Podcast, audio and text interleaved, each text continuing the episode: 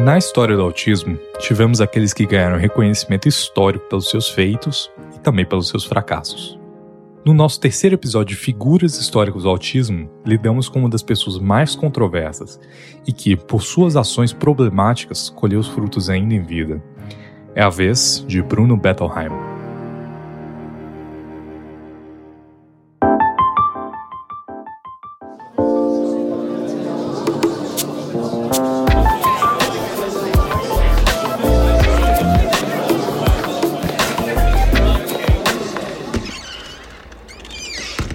Introvertendo, um podcast onde autistas conversam.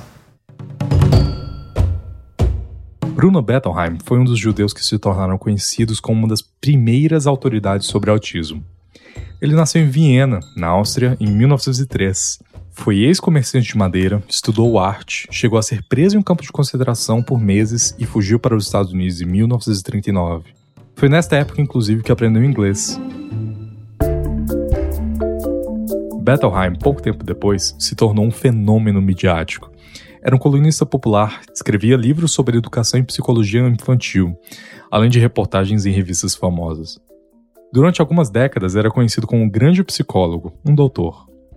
A história de vida do Bruno é bem complicada para seus biógrafos, porque ela estava recheada de mentiras e exageros. Uma revisão do livro Outra Sintonia, de John Dovan e Karen Zucker, diz que além da formação artística e da sua prisão durante o regime nazista, Bruno tinha o costume de usar o carisma nato para elevar sua imagem e popularidade. E conseguiu. Com a influência da psicanálise, não demorou muito para que Bettelheim resolvesse falar sobre autismo. Seus discursos iam desde experiências de autistas em dentistas até a ideia de que estavam encapsulados, foi ele que levou às últimas consequências a ideia de mãe geladeira, que o pioneiro Léo Connor disse para a revista Time em 1948. Em 1967, era lançado o livro A Fortaleza Vazia, que foi um best-seller e considerado uma referência sobre autismo no seu tempo. Neste livro, ele fazia comparações de autistas com prisioneiros de guerra para afirmar que mães causavam autismo em seus filhos.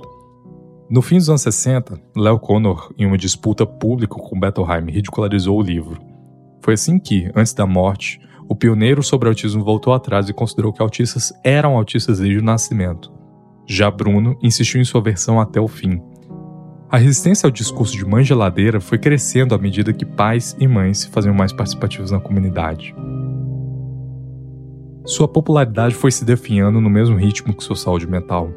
Ele recebeu acusações de violência em suas intervenções, de plágios e falsificações em seu currículo. Afinal, Bruno não tinha formação em psicologia. Além disso, a morte de sua esposa complicou o que já era difícil. Em 1990, ele se suicidou.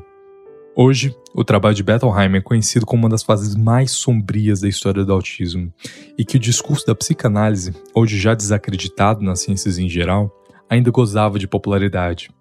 Infelizmente, ainda há quem utilize as mesmas bases para negar a genética do autismo. Uma das principais figuras que combateu a ideia de Bruno Bettelheim em torno do autismo foi um pai chamado Bernard Himland, mas essa história é para o próximo episódio da série.